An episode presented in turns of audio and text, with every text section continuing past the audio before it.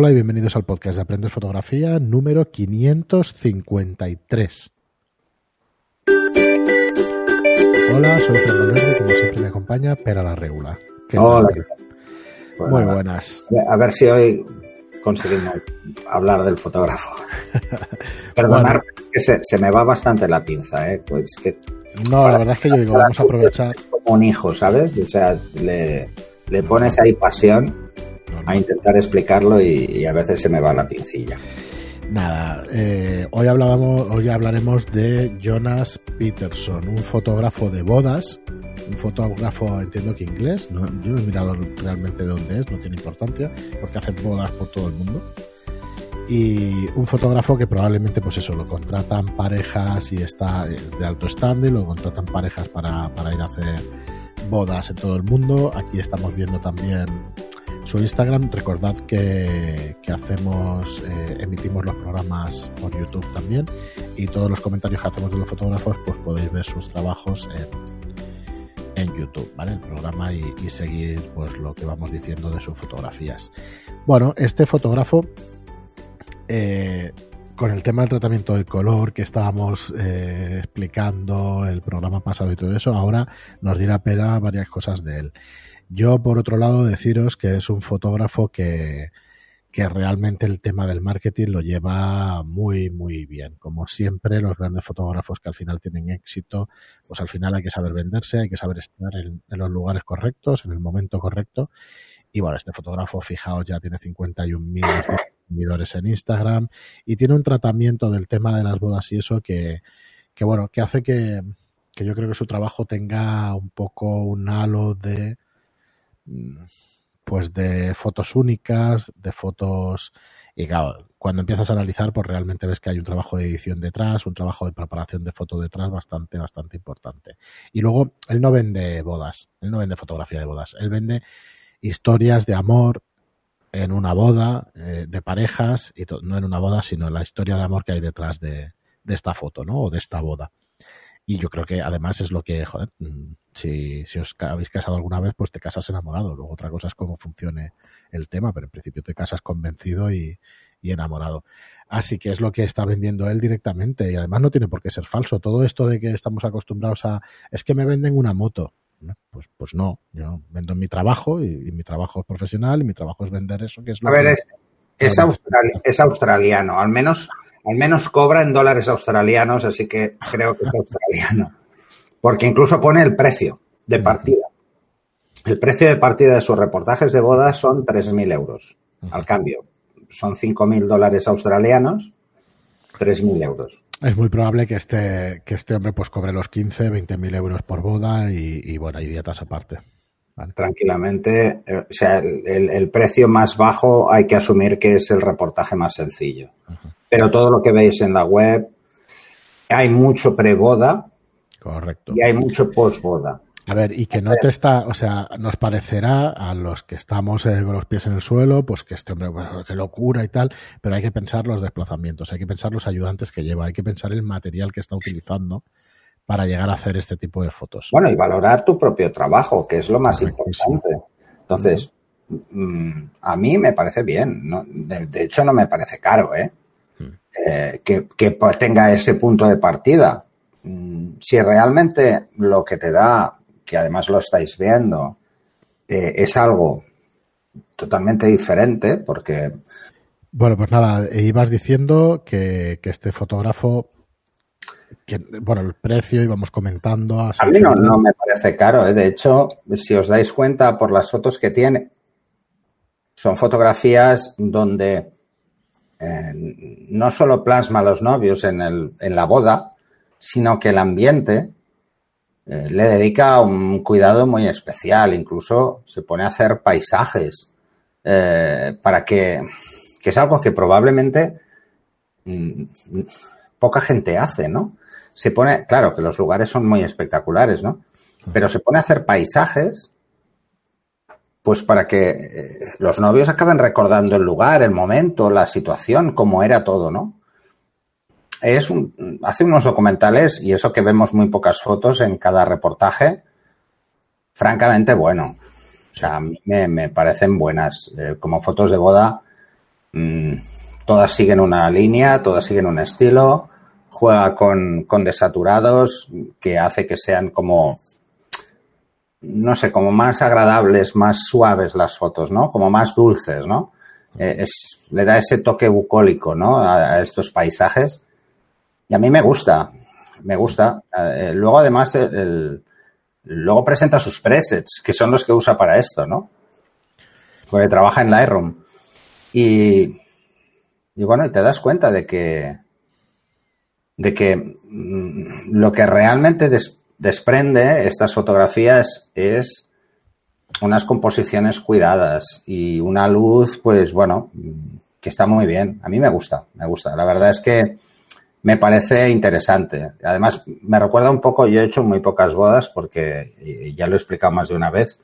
Eh, las hago cuando me veo obligado a ello, ¿no? Eh, o son clientes o vete a saber qué. Y, y sinceramente, hay algunas fotos que me recuerdan a las mías, eh, porque tenemos gustos parecidos a la hora de buscar escenas, ¿no? Y luego los blancos y negros son como me gustan a mí, contrastados, contrastados. Esos blancos y negros intensos. Esto es muy escuela Avedon, pero, pero vamos, eh, sí, sí, sí. La verdad es que está muy bien, ¿eh? O sea, está, está muy bien. Luego, además, de talleres. Eh, deciros que para el que les parezca muy, muy, muy caro, pensad que estos reportajes no se hacen en un día, que probablemente este, este trabajo a lo mejor está 15 días o 20 días. ¿eh? En la localización, prepara el tema, o sea, trabaja con los novios dos o tres días. Mm, la verdad es que lleva muchísimo trabajo el postproceso, los ayudantes, o sea, que no, no pensemos que me, me llevo 15.000 euros y hago dos bodas al mes, 30.000 euros al, al, bolsillo. Es posible que factura eso, pero los gastos mm, os aseguro que son bastante más altos de los que. Sí, los que o sea, yo, yo, supongo que, que, cuando él dice que, que, el precio de partida son los 3.000, es eh, ir él solo y hacer solo las fotos de la boda. Correcto. Y luego, pues si hay preboda y pues, posboda y otra serie de cosas, o hay un número limitado de fotos o un número más amplio de fotos, ahí es donde va subiendo su caché, que es lo normal, ¿eh? es lo que hacemos todos en definitiva en cualquier especialidad de fotografía. Yo estoy pasando las fotos de Masai Mara, de la boda de Masai Mara, por lo menos llevo 30 fotos. A ver, eh, a mí lo que me da es, es mucha envidia, no por hacer este tipo de fotos, sino por los viajes que se pega. El, mm. Jolín, o sea, hace bodas en Kenia, en Nueva York, en Bali, en Sicilia, en Bélgica, en Sri Lanka. Digo, jolín, eh, solo por esto ya vale la pena, ya vale la pena. Eh, y no, no, la verdad es que, a ver, ves las fotos y te das cuenta, ¿no? No, no tienen pinta de ser novios con problemas económicos, ¿eh? O sea, para nada. O sea, yo creo que lo pueden pagar. Eh, de hecho, los vestidos de las novias valen el doble o el triple. Sí, si no es real. De lo que cuesta el reportaje seguro, vamos, pero segurísimo, ¿eh? Y luego algunas no se quedan nada cortas con las joyas, ¿eh? Ya con solo con eso dices, bueno, vale, probablemente bien que haga cobrando eso. Bueno, es un filtro más, ¿eh? También. Eh, hay que pensar que, que esto os lo vais a encontrar también. Hay fotógrafos de boda que dices, bueno, es que son muy caros. dices, bueno, es que están dispuestos a hacer el trabajo de una determinada forma. Si tú no puedes pagarlo, mm, pues oye, hay otros fotógrafos. Eh, están acostumbrados a hacerlos de una determinada forma y saben que solo lo van a conseguir con parejas que tengan un nivel adquisitivo alto. Entonces suben su caché solo para filtrar. Y además, eso también supone hacer este tipo de bodas. Claro, a todos nos gustan, como diciendo, joder, qué chulada de boda, ¿no? Ya, ya. Estos son los que, los que están dispuestos a pagar. Correcto, yo os diría, miraos bien. Una boda muy sencilla de solo la familia, cuatro amigos en el bar de la esquina, pues es que no va a estar dispuesto a pagar esto, pero es que el entorno tampoco le da para esto. ¿Mm? Entonces, pues bueno. No, no, fijaos bien en los reportajes porque son reportajes extensos de un montón de días de trabajo y yo no diré que lo valgan, y, pero no diré tampoco que sea caro, sino que es un precio alto. A mí no, no me lo parece, ¿eh?